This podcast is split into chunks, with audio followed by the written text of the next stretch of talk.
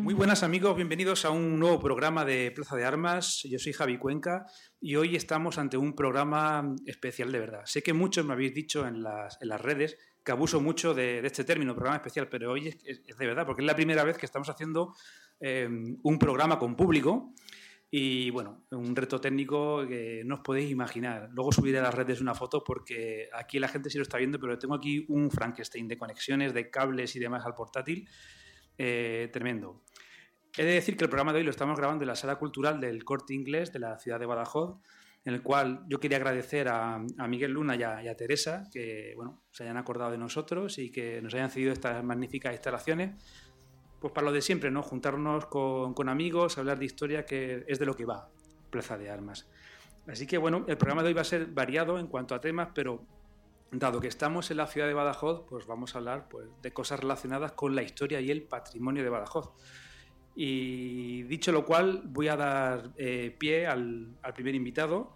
Eh, yo, mira, esto os voy a decir al público que me hace mucha ilusión os pido por favor un aplauso porque es la primera vez que grabamos con público y yo creo que este invitado se lo merece, a don Julián García Blanco. Súbete para arriba, Julián.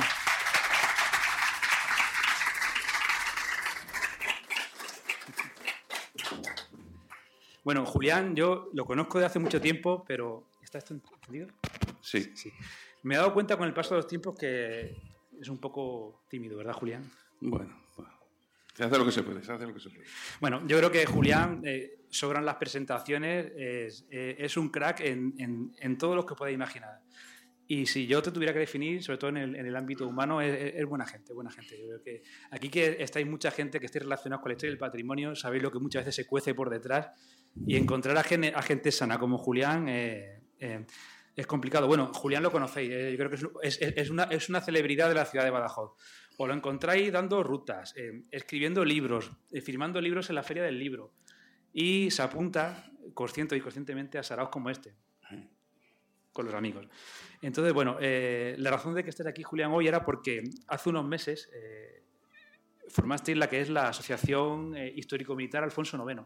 Y yo quería, bueno, que nos explicaras a todos nosotros y sobre todo a la audiencia que es de fuera de Badajoz, esto de una asociación Alfonso IX en, Badajoz esto? porque ¿A, qué se debe esto? Mm, bueno, la asociación, como dice, es una asociación muy joven. Se inscribió en el registro de asociaciones de la Junta de Extremadura el 10 de enero del 2019, pero el proceso de formación fue un poquito más largo, ¿no?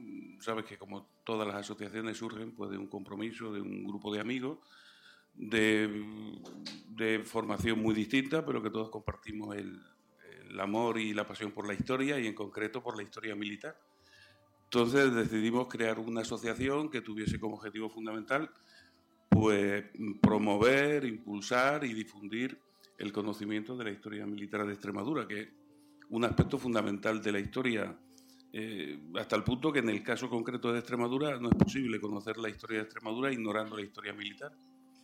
Hay que tener presente que, la mitad occidental de, Extremadura es un territorio fronterizo que ha sido asolado continuamente por la guerra. Lo del nombre de Alfonso IX pues, fue porque Alfonso IX, como sabes, es, el conquistador de, de, Badajoz.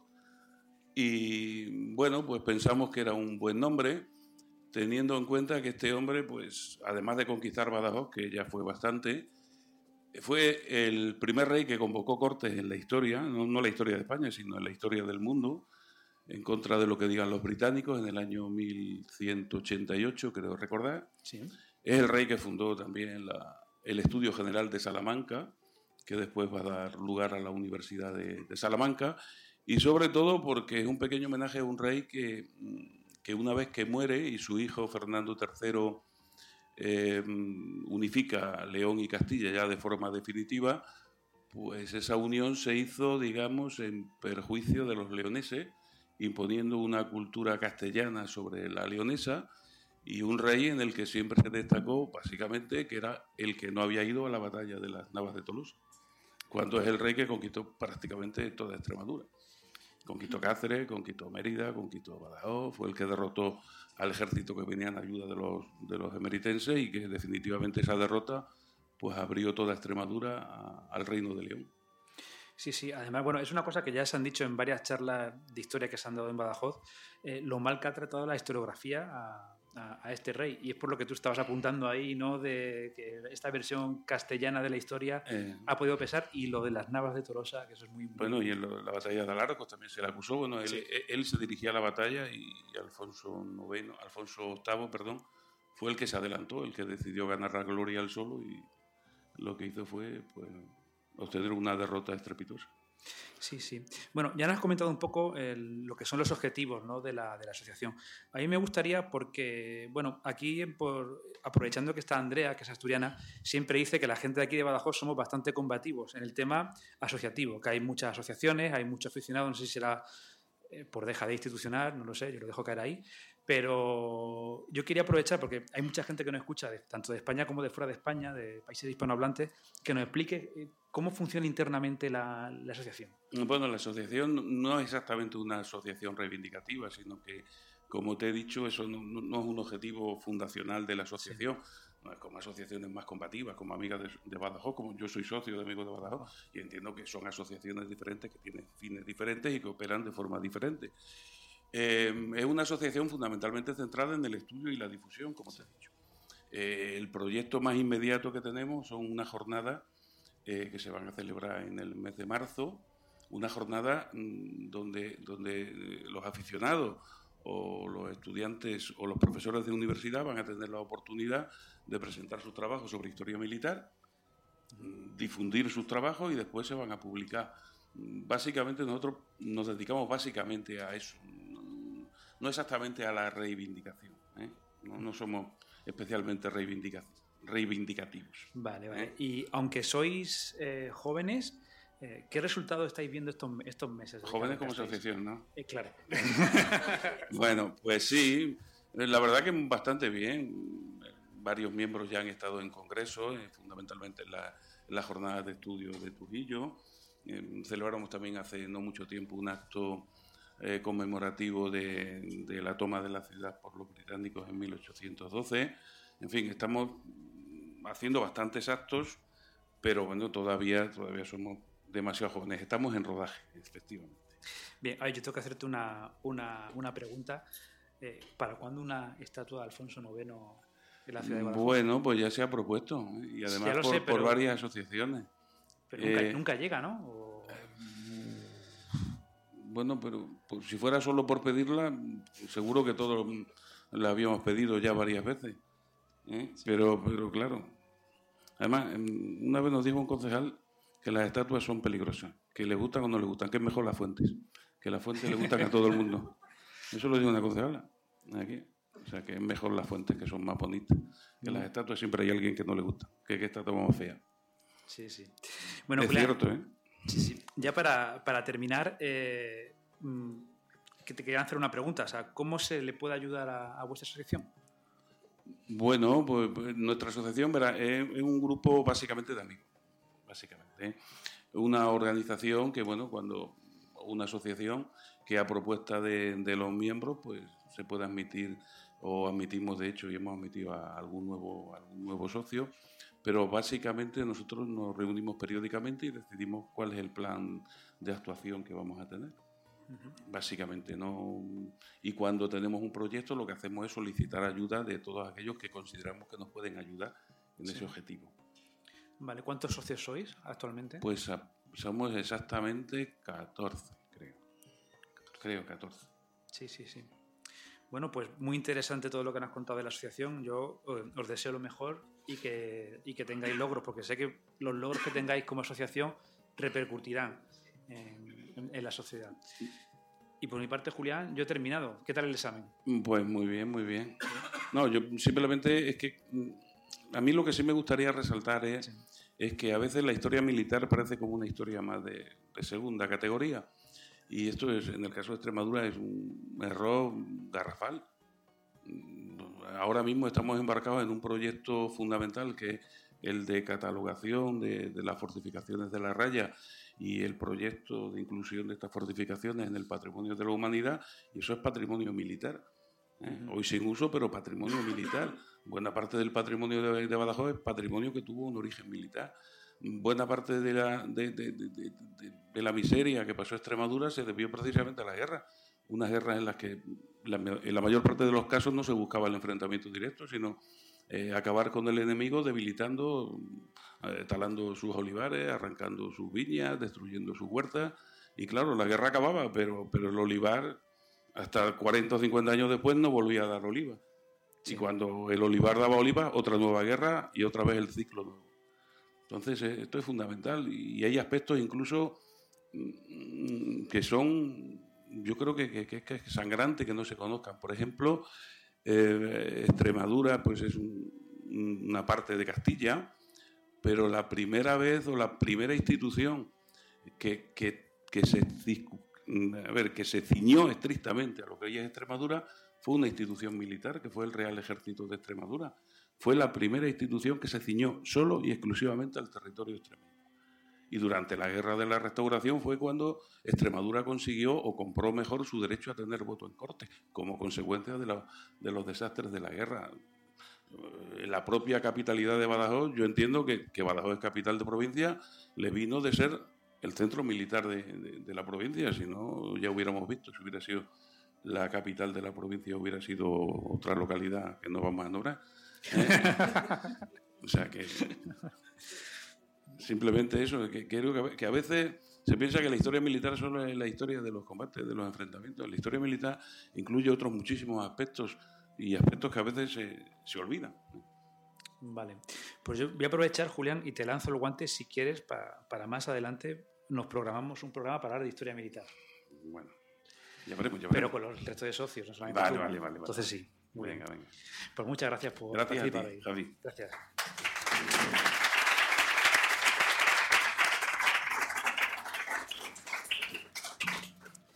Muy bien, eh, vamos a continuar con la intervención de, de, los invitados. Voy a dar paso a don Noé Conejo. Por favor, Noé.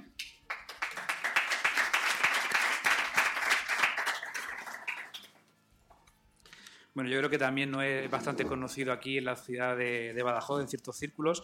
Eh, doctor en Historia y en Arqueología, si no, recuerdo mal, Noé.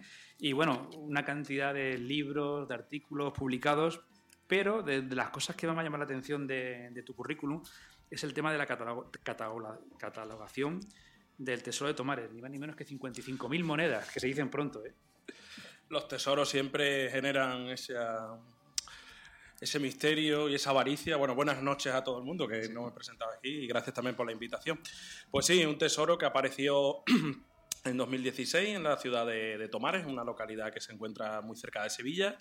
Y bueno, pues es también eh, un, un punto muy interesante de reflexión sobre cómo gestionar un patrimonio tan grande como qué hacer con 600 kilos de moneda, ¿no? que es una barbaridad eh, desde un punto de vista patrimonial. Y bueno, pues yo me he encargado, dentro de un equipo interdisciplinar también, de llevar a cabo su catalogación y su estudio y a la espera de resultados que se verán a lo largo de este, de este 2020, me imagino.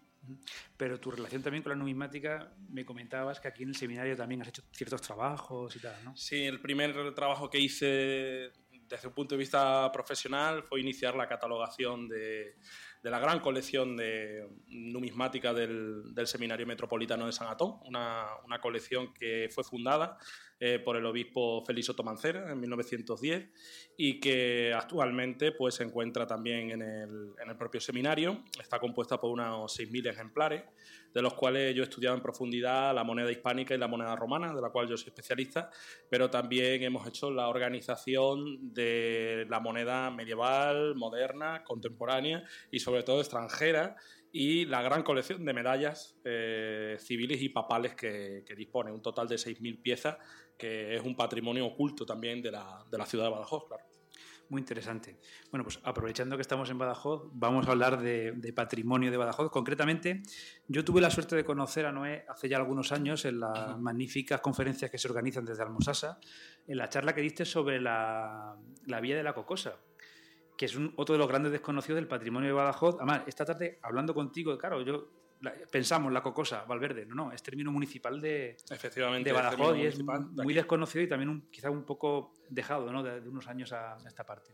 Es desconocido por parte de la ciudad de Badajoz porque la villa romana fue excavada en los años 40 eh, uh -huh. Por eh, personal de la Diputación de Badajoz y luego fue estudiada y publicada por el gran historiador eh, Rafael Serra Rafols.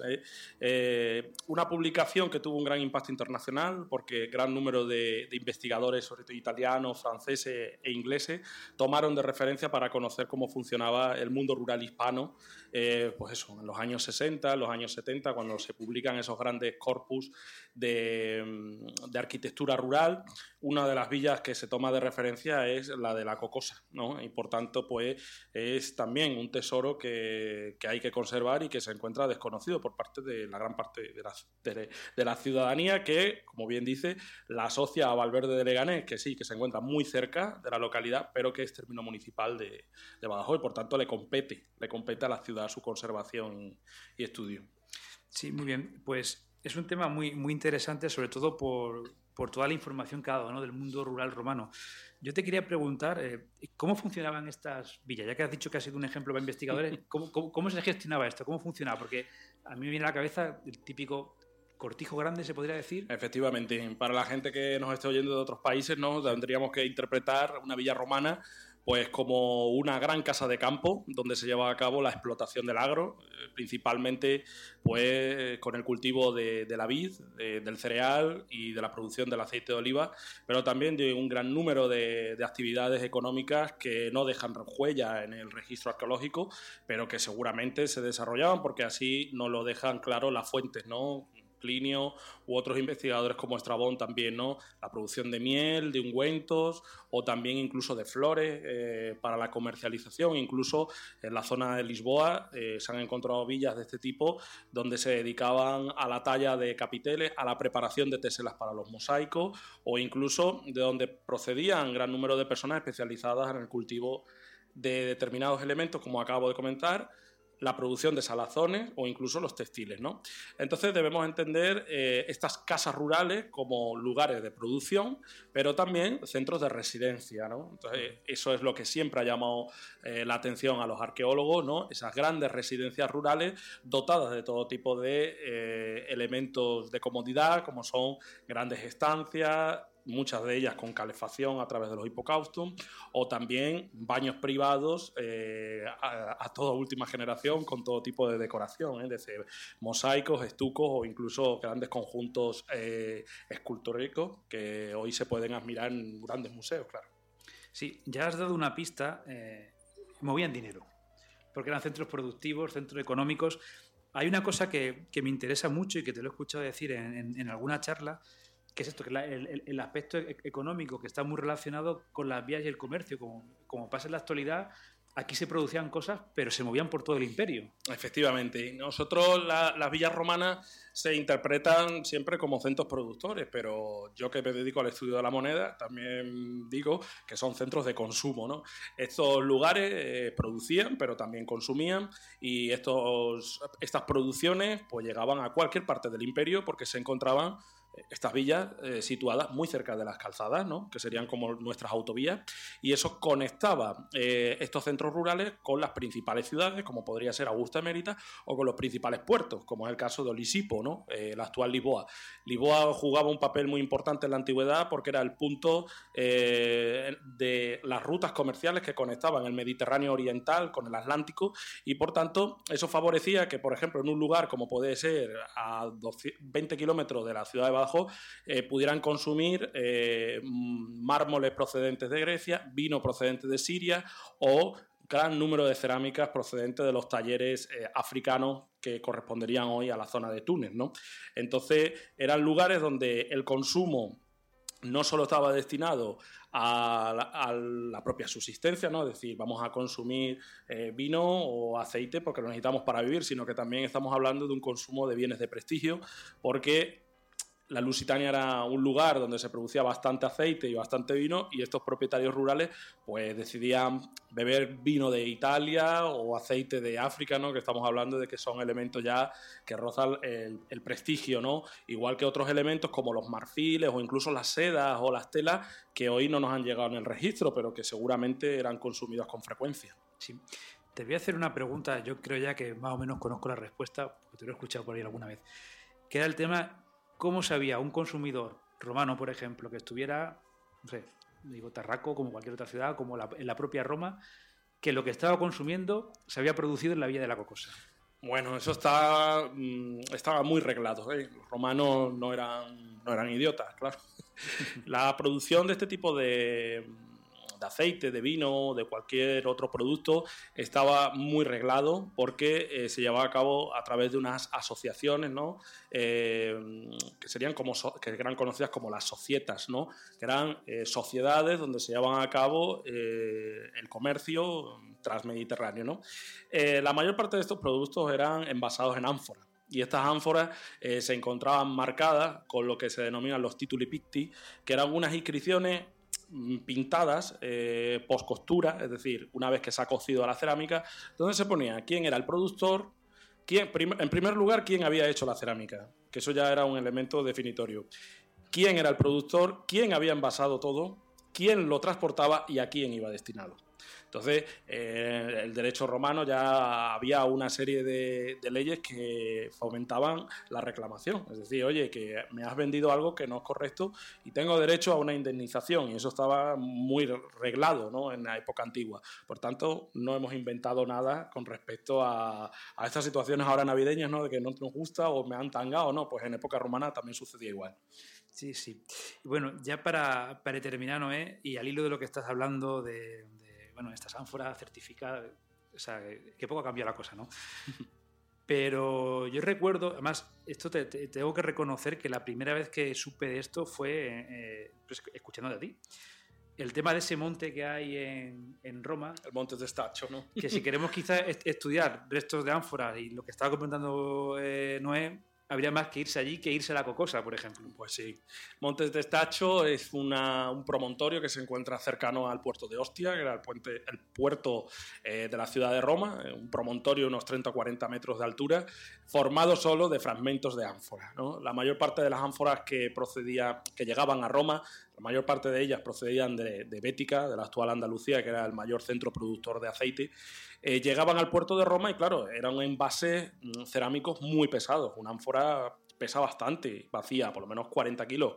Entonces, eh, los encargados de transportar ese aceite le rompían la boca y vertían ese contenido en otros transportes que le permitían ya la llegada del producto a Roma. Entonces, todos estos fragmentos eh, se iban acumulando, acumulando hasta que generó el gran monte Testacho, y ahí es donde se encuentran todas esas marcas de alfarería y todos esos títulos pisti que han llevado a cabo investigaciones. Mm, bueno, primero la sirvió para organizar en cierta medida el catálogo de ánforas y establecer así eh, la evolución tipológica, que claro, lo tuvo que hacer, pues, pues ¿quién hace ese tipo de cosas? Pues un alemán porque ese tipo de trabajo un español no lo podría hacer, no lo terminaría en la vida. Entonces eh, fue Dressel el que llevó a cabo esa, ordenación y continúa hoy, continúa hoy. De hecho, hay un grande, la Universidad de Sevilla, la Universidad de Barcelona, llevan a cabo excavaciones en el Monte Testacho para buscar todavía estos, estas marcas de alfarería que nos habla, por ejemplo, de incluso mm, de grupos de familia dedicados eh, solamente a la producción de ánforas, ¿no? Incluso que se hablan de mafias y de todo tipo de, comportamientos económicos que no difieren, no difieren de, nuestra actualidad. Sí. ¿Cuánto le debemos a los romanos? ¿no? claro que sí. Muy bien, ¿no? bueno, pues por mi parte, eh, encantado de que hayas pasado por aquí, por, por, Plaza de Armas. Yo también. Sí, sí. Y bueno, lo dicho, nuestros micrófonos a, tu disposición por si algún día quieres que abordemos alguno de, tus otras investigaciones que, me consta, sobre todo por Andrea, que sois colegas de, del gremio que, realizáis. Así que muchas gracias. Gracias a ti.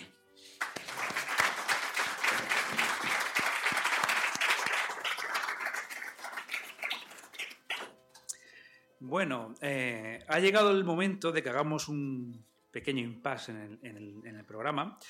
Eh, vamos a dar paso a uno de los miembros del programa, colaborador externo, a Edu Cabrero, eh, conocido como el corresponsal de la historia. Entonces yo, yo aquí le dejo con su máquina del tiempo y a ver qué nos tiene que, contar Edu. Bueno, voy a comenzar con un, relato que, que, posteriormente podemos, podemos explicar. Badajoz, año 1230. Desde la orilla norte observo las almenas de la Alcazaba, recientemente restaurada. Al otro lado del Guadiana, la ciudad ve amanecer un nuevo día primaveral, tras semanas de asedio. Sobre el cerro de caliza labrada por el río se alza desafiante la muralla de piedra y cal, que hace cuatro años ya resistió el ataque de los soldados cristianos. Hoy formamos organizados bajo aquellos mismos estandartes, a los que otros muchos se han unido. Miro a mi alrededor. Veo caballeros ataviados con uniformes de un impoluto blanco, únicamente mancillado por la cruz patada en color rojo, la Orden del Temple. Cerca de ellos esperan en silencio otros muchos soldados. También llevan túnicas blancas con cruces en gules, pero éstas simulan espadas con panelas en sus empuñaduras y lirios en sus brazos. La Orden de Santiago. Continúo observando. Me fijo en los jinetes que visten igualmente sobre sus armaduras largas capas blancas provistas de capuchas que cubren sus rostros. Entre ellos ondean estandartes con cruces flordelizadas bordadas en sinople. Son los caballeros que protegen la ciudad de Alcántara desde hace más de 15 años, la Orden de San Julián de Pereiro. Hace ya varios meses, durante el final del invierno, Todas estas tropas, además de las mesnadas de varios obispos, como los de Oviedo o Coria, se fusionaron para dar forma al gran ejército entre cuyas filas ahora me muevo. A su cabeza, Alfonso IX, rey de León. El viaje de norte a sur ha sido muy complicado. Lejos de ser un simple paseo, la ardua tarea de mover una frontera se cobra muchas vidas. Tras haber conseguido años atrás que sobre los mapas de la península la línea del territorio musulmán no se dibujase más arriba que la que traza el río Tajo, las tropas cristianas se dirigieron a Mérida. La ciudad nunca aceptó la rendición incluso tras el largo sitio, por lo que a pesar de los refuerzos que el temido rey andalusí, Ibn Hud, pudo congregar, los soldados cristianos cruzaron el puente tomando la plaza. Tal fue el protagonismo de las huestes zamoranas que un pontón plateado luce ahora en el recientemente reformado escudo de la ciudad del Duero. Y la línea ha seguido bajando. Los trazos cada vez se dibujan más abajo, rozando ya el que define el Guadiana. Cerca de aquí, la vaguada de Alange se conoce ahora como el Valle de la Matanza. El ejército reclutado en Córdoba se extendía por toda la llanura. No podéis imaginar qué se siente al ver a más de 60.000 hombres juntos, bajo innumerables estandartes completamente negros, pues nada más que ese color, sin el más mínimo añadido, da forma a la bandera abasí. Pero debéis creerme, a pesar de la inferioridad numérica, los cristianos consiguieron la victoria. Las crónicas ya han comenzado a escribirse. Algunas de ellas aseguran que el apóstol Santiago descendió de los cielos al frente de un ejército de ángeles armados, cuya única misión era la de segar gargantas.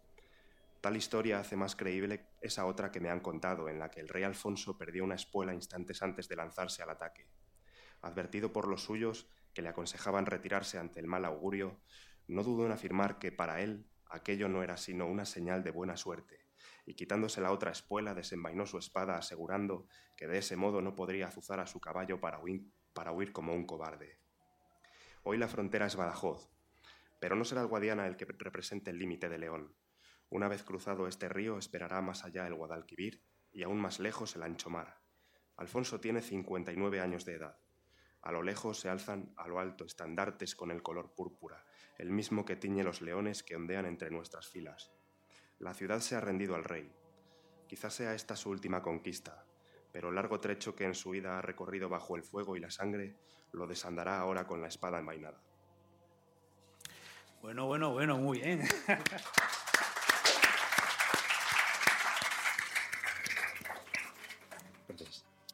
Bueno, ¿qué tal, Edu? Creo que es la primera vez que grabamos físicamente en directo, aunque son ya muchos programas con, con él.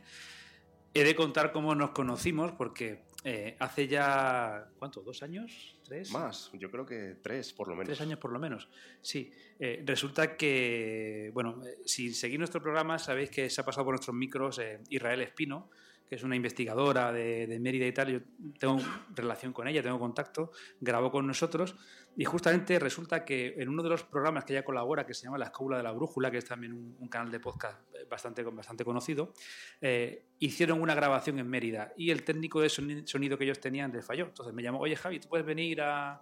Pues, pues vale, sin tener ni idea. Bueno, aquello salió de la grabación y luego, bueno, nos, nos invitaron a, a cenar Y allí estaba Edu, lo tenía justamente mesa con mesa enfrente. Y empezamos a hablar, sí, pues pues y, sí, me gusta la historia, tal. Ah, sí, bueno, pues yo tengo una página web, eh, ah, pues yo la conozco, conozco el perfil de Twitter, ah, vale. Y ah, yo tengo un podcast, ¿cuál? Plaza de Armas. Bueno, coño, si también lo sigo yo. Y así fue, fue, fue, hasta que, bueno, se ha convertido en una colaboración fija. De, siempre en nuestros programas tienes, bueno, una narración Eso es. en torno a los cinco minutos y está relacionada con el tema que, que estemos tratando. Hoy, pues como era Badajoz, pues nos ha contado bueno, el corresponsal metido en las filas ¿no? de las tropas leonesas. Sí, además la curiosidad del día de hoy es esa que cuando propusiste el tema, eh, la, casualidad es que yo eh, soy de Zamora, como Alfonso IX precisamente, zamorano, y, bueno, em, el tema más apropiado quizás para, ubicar el relato del día de hoy era eso, la conquista de Badajoz por parte de las tropas cristianas en el, en el año 1230. Y, efectivamente, pues eh, acepté tu propuesta y, me puse a investigar sobre el tema. ¿Cuál fue mi sorpresa cuando descubrí que hay prácticamente cero información de, este episodio? Es muy desconocido. Eh, y, el problema viene precisamente porque las pocas fuentes que hablan de, esta conquista eh, son de cronistas del reino de Castilla. Por aquel entonces ah, existía cierta rivalidad no poca entre el reino de Castilla y el reino de León, hasta el punto de que es curioso cómo los cantares de aquella época, eh, las canciones de los trovadores, incluso llegaban a situar al, villano de esas historias como a los leoneses, al típico héroe leonés, y no al musulmán, que era el, enemigo contra el cual todos los cristianos estaban en ese momento pues, eh, batallando. Y así, así es, la figura, como decía antes Julián, de, Alfonso IX está un poco maltratada por ese motivo, porque las, crónicas que nos hablan de él son precisamente crónicas que hablan muy de pasada de, su, de sus conquistas y de sus logros, mientras que ensalzan quizás en exceso las de los reyes castellanos de la época. Sí, sí, sí. Bueno, yo he de decir que, Edu eh, es estudiante de historia, ¿verdad? Sí, sí, sí por la UNED, pero ya tiene la página, como he dicho, el corresponsal de la historia, yo animo que lo siga, sobre todo también su perfil de, Twitter, casi diariamente subes alguna cosa, alguna efeméride, alguna, alguna historia. Y luego también, hace relativamente poco, has publicado tu primer libro. Sí, hace dos, tres semanas que ha salido un libro en el que, bueno, el formato es el, el, mismo que utilizo en mi blog y el mismo que utilizo también aquí en la sección de Plaza de Armas que son narraciones en primera persona, porque es el recurso literario que a mí más me gusta. Y, bueno, eh, metiéndome en la piel de diferentes personajes de, la historia de mi tierra, en este caso de Zamora, pues elaboré un, libro que prácticamente su principal objetivo es pues dar a conocer eh, lugares que a día de hoy están muy maltratados. Eh, son castillos en ruinas, dolmenes que están devorados por las zarzas, iglesias eh, ya caídas, en fin, que sin embargo detrás de, esos lugares existe una historia muy rica y muy desconocida. intenté investigar un poquillo sobre estos eh, temas, las eh, historias reales que había detrás de ellos y, así nació el libro. Sí. Para los que estén interesados, ¿dónde se puede conseguir ese libro? Pues actualmente está solo a la venta en la editorial, o sea, en la librería de, de Semuret de Zamora, pero desde esa propia librería, desde su web, eh, más pronto que tarde subirán la opción de comprarlo por internet también. Lo iré difundiendo a medida que me vayan informando. Bien, bien, eso que me alegro. Yo quería aprovechar antes de que te escaparas vivo de aquí, que ya bueno, que es una grabación un poco más distendida, que contaras quizá a nuestra audiencia cómo, cómo viaja el corresponsal, cómo te preparas estos relatos que nos, que nos lanzas. Pues eh, me gusta, o sea, yo no me invento nada ni soy más quizá escritor que, historiador en el sentido de que yo cojo los, eh, los datos que encuentro en, las fuentes y simplemente los traslado pues, a una historia un poquito más cercana. ¿no? Eh, quizá lo mismo que yo cuento en mis narraciones se puede encontrar en cualquier libro de historia, pero en vez de eh, contarlo con un lenguaje un poquito más eh, académico o una sucesión simple de fechas y de personajes, pues me limito a trasladarme a, esos lugares y me documento un poquito sobre esa parte de la historia que no aparece tanto en los libros. Eh, me gusta mucho definir el vestuario de la época, eh, me gusta mucho eh, investigar sobre la arquitectura también de los lugares por los cuales me, me muevo de manera imaginaria y trasladar de alguna manera al lector o al oyente en este caso pues a, esos lugares. Bien, pues yo creo que, que, lo consigues y bueno, sabes que por línea interna muchas veces hablamos, muchos de los comentarios que nos llegan es... Siempre hay de todos los comentarios, ¿vale? Suele ser gente, pues, joder, muchas veces te sorprenden, ¿no? Los, los correos que te mandan, las cartas, eh, aficionados que nos dan las gracias, que muchas gracias por los programas, eh, el colectivo de los vigilantes nocturnos de seguridad. Están escuchando y consumiendo podcast. Hoy en día todos tienen Antiguamente, el, eh, cuando se escuchaba la radio por la noche, ¿no? eran los que siempre llamaban, ¿no? las tantas de la madrugada, los programas. Hoy en día tienen el móvil y escuchan podcast y hay algunos que no, que no escriben. Y muchos de ellos es para dar bueno, la enhorabuena a Edu por sus magníficas narraciones. Entonces, bueno, yo quería aprovechar, darte un fuerte aplauso, no porque sea miembro del programa, pero yo creo que es que te lo mereces, macho. No, y para mí es un placer porque además, ya digo, eh, es curioso que el relato eh, que, he leído hoy trate un poco además de eso, de, esa eh, campaña que realizó el, rey Alfonso IX de León, que curiosamente este ejército del que hablo se constituyó en Alba de Tormes, que está al lado de Salamanca, ciudad en la que yo resido. De manera que también de forma curiosa eh, he recorrido durante esta mañana el mismo camino exactamente que el que recorrió el rey, solo que a lomos de un Seat Ibiza en vez de un corcel de la época. Muy bien, pues muchas gracias, Edu, por el esfuerzo y por la transparencia.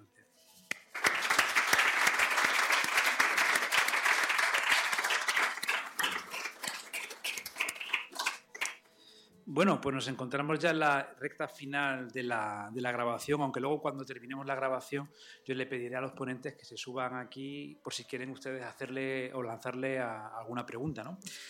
Vamos a dar pie al último invitado que es Antonio Manzano. Por favor, Antonio, vente para arriba.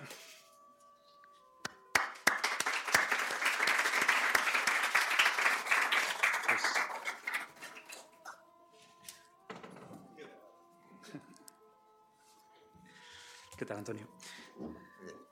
Pues como en el caso de, pues de todos los que han desfilado por aquí, yo creo que Antonio es de la gente que dentro de Badajoz eh, pocas presentaciones hacen falta. Raro es el sitio donde no has llegado. Bueno. Aunque sea buzoneando, ¿no? Por ejemplo, el ayuntamiento. bueno, yo quería aprovechar que, que, Antonio es recientemente ha sido en este año, ¿no? Que has conseguido tu licenciatura en, en Geografía e Historia por la UNED. Si no sí, fue bueno en diciembre del año pasado. Del, del 18.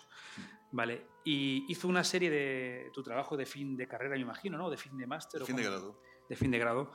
Que trataba, bueno, ciertos aspectos sobre Badajoz, las fuentes y demás. Sí, bueno, fue, lo he llamado el, el Badajoz en Al-Ándalus, porque Badajoz eh, realmente es una ciudad de Al-Ándalus que se crea para, para Al-Ándalus y sin embargo pues pasa desapercibida en Al-Ándalus. Parece ser que las ciudades andaluzas o, de, o andalusíes pues son solo Córdoba, Sevilla, Granada, pero no Badajoz.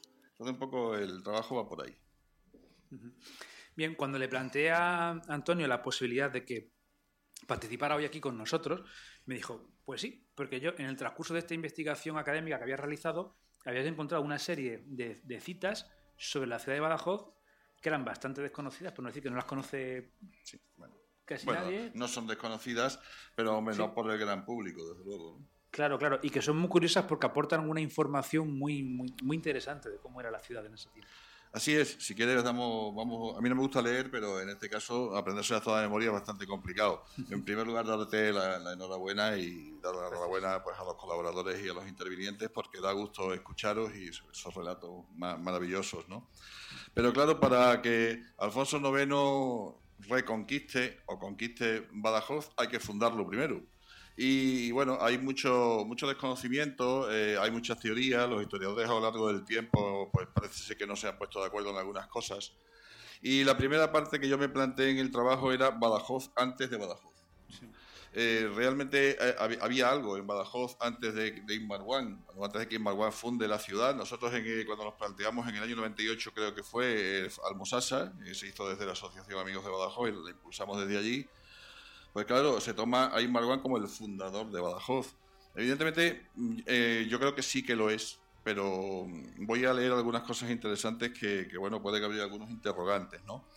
Eh, sabemos perfectamente eh, la documentación que hay y sobre todo los restos arqueológicos anteriores. Sabemos que Badajoz está habitado desde época prehistórica y está el Museo Arqueológico magnífico que tenemos, uno de los mejores provinciales que tenemos en España. De época romana tenemos esa villa romana de la Cocosa, aparecieron también algunos enterramientos aquí en el centro, cuando hicieron el parking de, frente de la Concepción, pero no sabemos nada más, salvo ese capitel de la puerta del capitel que parece que viene de Mérida. Tenemos restos visigodos magníficos, de los mejores de España también en el Museo Arqueológico, pero tampoco sabemos nada si de ese Badajoz visigodo, o sea que hay todavía muchos interrogantes. Bueno, en la Picuriña apareció también, parece ser una necrópolis, pero tampoco sabemos más. Sí que hay muchos interrogantes. Entonces, hay cosas muy curiosas. Eh, siempre tomamos la fecha del año 875 como la fecha de partida de la ciudad de Badajoz, de la fundación de Badajoz por Inmar que ya tenemos una estatua y que conmemoramos, como digo, desde, desde Amigos de Badajoz, desde el año 98, con esa gran fiesta que hoy es Almosasa.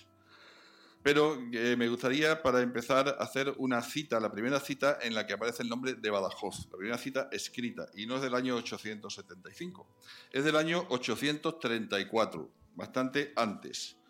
Hay una revuelta en, en Mérida y al que quiero recordar también a Manuel Terrón, fallecido hace unas semanas, que bueno, es de quien yo más he bebido para poder hacer este trabajo que he hecho ahora, porque es un hombre eh, pues que fue un arabista magnífico, reconocido no solo a nivel extremeño, o muy poco reconocido desgraciadamente en Extremadura, pero es un arabista a nivel nacional asombroso. Se hizo arabista además de ser jurista, de ser viajero, de ser...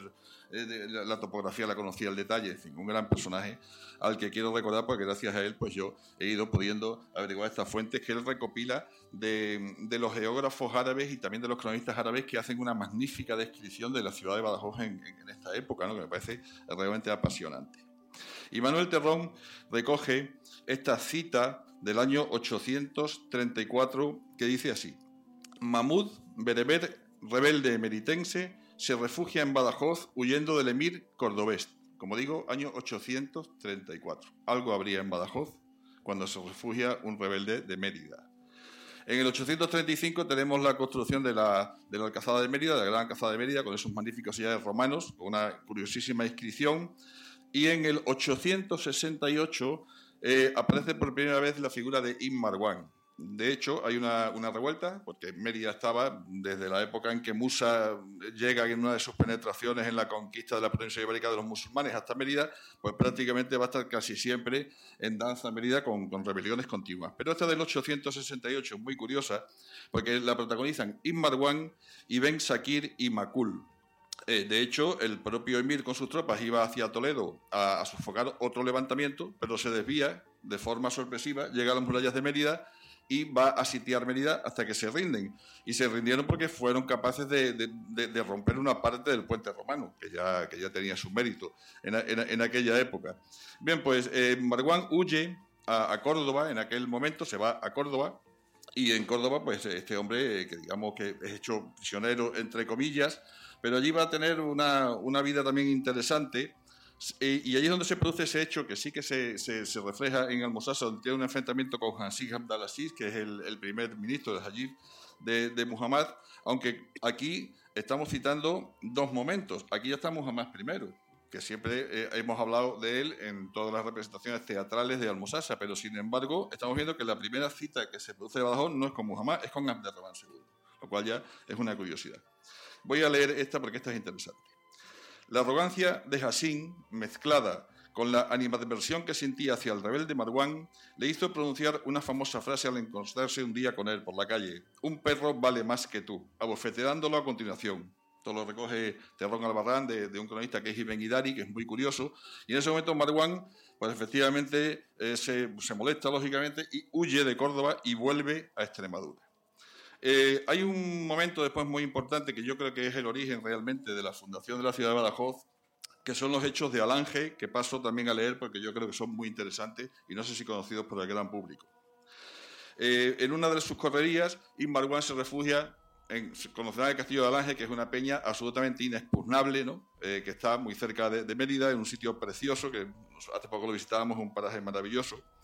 Y las tropas del emir Muhammad I sitiaron el castillo. Y dice así, los cordobeses atacaron con catapultas y máquinas de guerra durante tres meses, cortando todos los suministros de agua y los sitiados hubieron de comerse hasta las cabalgaduras. Las penurias pasadas por Marwan y los suyos debieron ser terribles en mitad de la llanura extremeña. De hecho, Ibn Hayyan cuenta que los tres hijos de Marwan, llamados Marwan, Muhammad y Muntasir, se encontraban con su padre en la titánica defensa de Alange y demostraron también su gran valor. Ibn tuvo que capitular y solicitar el amán, el perdón del emir, que le fue concedido rogándole que se le permitiese retirarse a Badajoz, a lo que accedió Muhammad I. Pero aquí hay otras informaciones de Ibn Hayyan, que recoge a, otras de Al-Rashi y explicadas también por Terrón, que dice eh, en su Historia de la Baja Extremadura cómo realmente eh, se producen los hechos. Que dice, al parecer, los sublevados, lejos de retirarse, o sea, que parece que, porque en la, historia pensamos que Imbarguán pues, sale con la cabeza gacha y se viene a Badajoz, y no es así. Dice, al parecer los sublevados, lejos de retirarse, resignados a Badajoz, siguieron protagonizando algaradas en la zona hasta conseguir 500 caballos de los ejércitos emirales. O sea que Marwan no se, no se achicaba ante nadie. Yo, después de hacer este trabajo el año pasado, se lo he comentado muchas veces a mi mujer, creo que estamos ante un personaje absolutamente de leyenda. Si Marwan supera cualquier película. Si fuese americano, si fuese inglés o si fuese francés, nos habíamos tragado ya 200.000 series de él, pero como es de Badajoz, desgraciadamente pues no, no hay nada sobre él. Pero es un personaje absolutamente apasionante. Y además aquí estamos demostrando en un momento en el que estamos viendo cuántas comunidades históricas hay en España y cuántas falsas comunidades históricas hay en España, como Badajoz nace absolutamente independiente y se mantiene independiente a lo largo de muchos momentos a lo largo de su historia. Aquí además él coincide con los apuros que pasa en Alange con el otro colega suyo que había escapado de la revuelta de Mérida, que es Macul, porque Macul estaba en Juromeña, esta población portuguesa tan interesante. Y ellos también sitiados, consiguieron ya encontrar agua en un pozo y con unas pieles y unas maderas cubriéndolo pudieron aguantar durante muchísimo más tiempo. El tema de Alange da, mucho más de sí porque hay otra, cita muy importante que dice lo siguiente. Hablando de Alange, en estos parajes Inmarwan se hace eco de la capitulación de Alange llevada a cabo por Inmarwan ante, ante el hijo del emir Walid Abdallah, quien puso como condición llevar a Córdoba a uno de los hijos del rebelde. O sea que realmente, como no se fijan de, de Marguán, se llevan a Córdoba a uno de sus hijos, además de 30 hombres más. Eh, es interesante citar, sé que tenemos poco tiempo y tú ya me vas avisando, pero es interesante citar también el nombre de, Badajoz, lo trata muy bien Terrón Albarrán y lo trata Fernando Díaz Esteban, que es un historiador también, que es el que impulsa los primeros libros sobre y los simposios y los que hay en Badajoz sobre Batalius y, cómo eh, Batalión no es un nombre árabe, sino es una eh, arabización de un nombre, parece ser incluso prerromano, un nombre muy antiguo, parece ser un topónimo, según apunta Terrón Albarrán, y que eso daría lugar pues, a, una charla larga y tendida. Eh, llegamos al momento en que Marwan, como decíamos antes, pide construir una ciudad y aquí sí que hay muchas referencias muy curiosas. De hecho, Ibn al-Kitilla, que es un historiador musulmán más próximo a la fecha del 875, dice lo siguiente.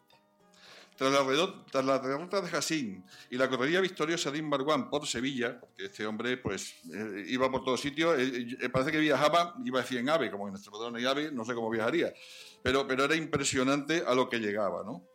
Bueno, pues después de las correrías de Marwan por Sevilla, los espacios meridionales portugueses, el emir Muhammad, incapaz de controlar al rebelde meritense, le envió un emisario de confianza para conocer sus planes futuros. Y Marwan le indicó que su deseo era construir una ciudad, poblarla y mantener en ella la oración a nombre del emir, aunque sin pagar contribución, contribución ni obedecerle en el basarnal. En fin, lo que quieren hacer los catalanes, pero con motivo. ¿no?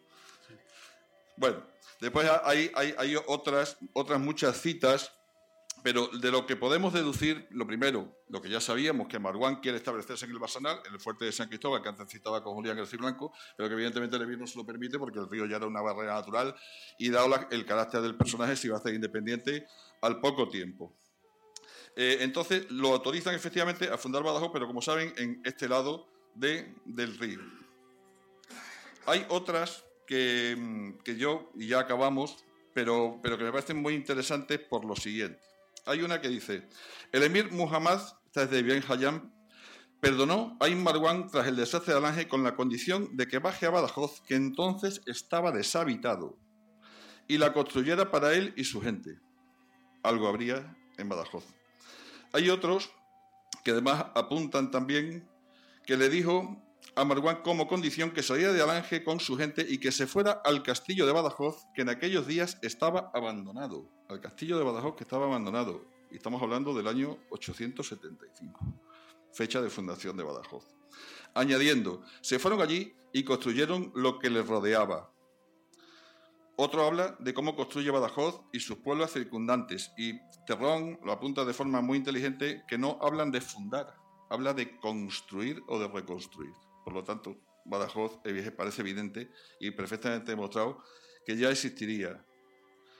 Eh, hay otro, además, mucho más curioso, este es posterior, pero también eh, se basa en otros de la época, que es Ibn al-Latir, que dice, Ibn Marwan, asediado en Alange, pide la man y se retira a la villa de Badajoz. Son muchos datos de distintos historiadores, de distintos cronistas, los que, hablan de Badajoz.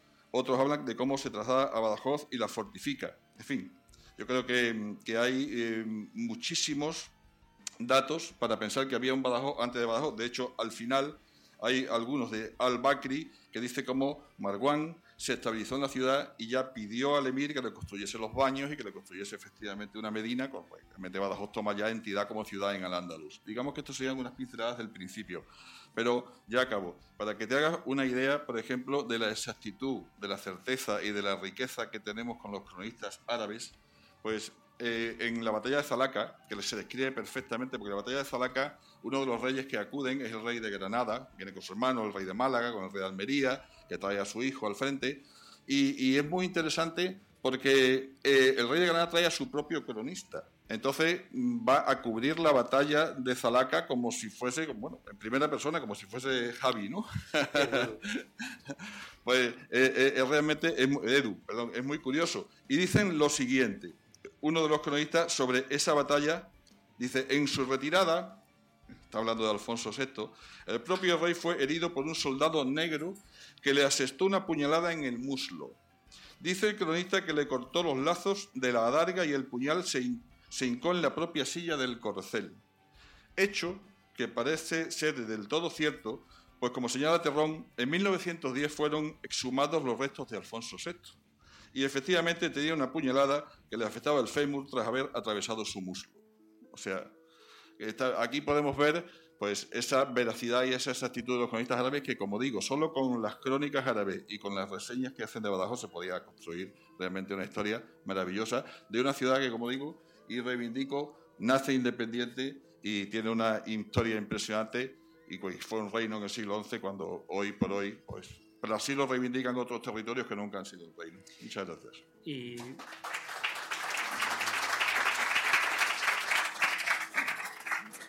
Voy a aprovechar que, has citado a Terrón Albarrán, porque tengo varios de sus libros, ¿no? Eh, aprovechando, claro, Badajoz no solamente era la ciudad de Badajoz, era el territorio que dominaba Badajoz. Y, tiene citas deliciosas Terrón Albarrán, como la de los nautas de, de Lisboa, no sé si la conocerás o te acuerdas, bueno, está en uno de sus libros que cuenta bueno, esta leyenda, que no, recuerdo qué cronista árabe es, pero lo describe cuando llega al antiguo Lisípor, eh, Lisboa, y comenta bueno, que hay unas calles que están dedicadas a unos pescadores, a unos muy famosos, que se montaron en un barco en Lisboa y aparecieron en tierras desconocidas, y describen. Y bueno, hay muchos eh, eruditos e investigadores que utilizan eso que es precisamente en época del reino taifa de Badajoz, o sea, pertenecía a Badajoz, como las primeras exploraciones eh, atlánticas ¿no? en busca de, algo más y te describen, bueno, pues que llegaron a unas islas, bueno, unas historias, ¿no? Que luego también gente que, sabe, más que yo ha, hecho ciertas disertaciones. Pero, pero es lo que, lo que estábamos hablando. Yo creo que la figura de Marwan, que sí que es verdad que ha habido un momento hace unos años, que estaba en eclosión, amigos de Badajoz, hubo varios libros también sobre Marwan, pero es una figura absolutamente asombrosa.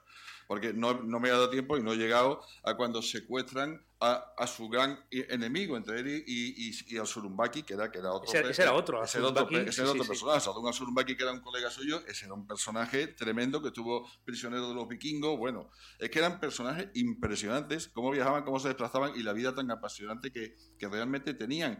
Y cómo secuestran al, al primer ministro del emir de Córdoba se lo dan al rey de León y además piden un rescate enorme por que lo, que lo pagó, por supuesto, el emir. ¿no?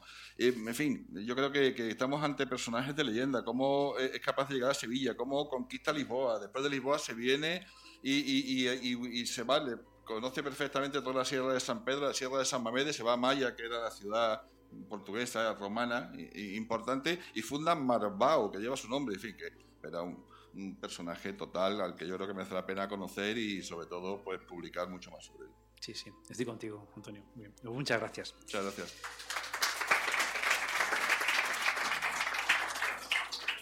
Y bueno, con, con, esta última intervención de Antonio, yo voy a dar ya por acabado el, el programa. Eh, quiero agradecer a todos, tanto a, a, Julián como a Noé, como a Edu y a, y a Antonio, que hayan decidido estar aquí para, para hablar de historia. También a la, a la, gente del Corte Inglés por cedernos este, este espacio. Pues a mí me gusta mucho, porque ahora mismo estamos grabando, pero estamos rodeados de, de cuadros y de fotografías y, y, y, bueno, ciertas manualidades que estoy viendo ahí esas no sé lo que es, pero bueno. Eh. Puedo dar fe que los aplausos no son enlatados, ¿eh? No, no, son de verdad, son de verdad. Es una de las cosas que más he disfrutado de la grabación de hoy, si soy sincero. Y nada, eh, muchas gracias a todos ustedes por estar aquí presentes y con esto me despido. Gracias.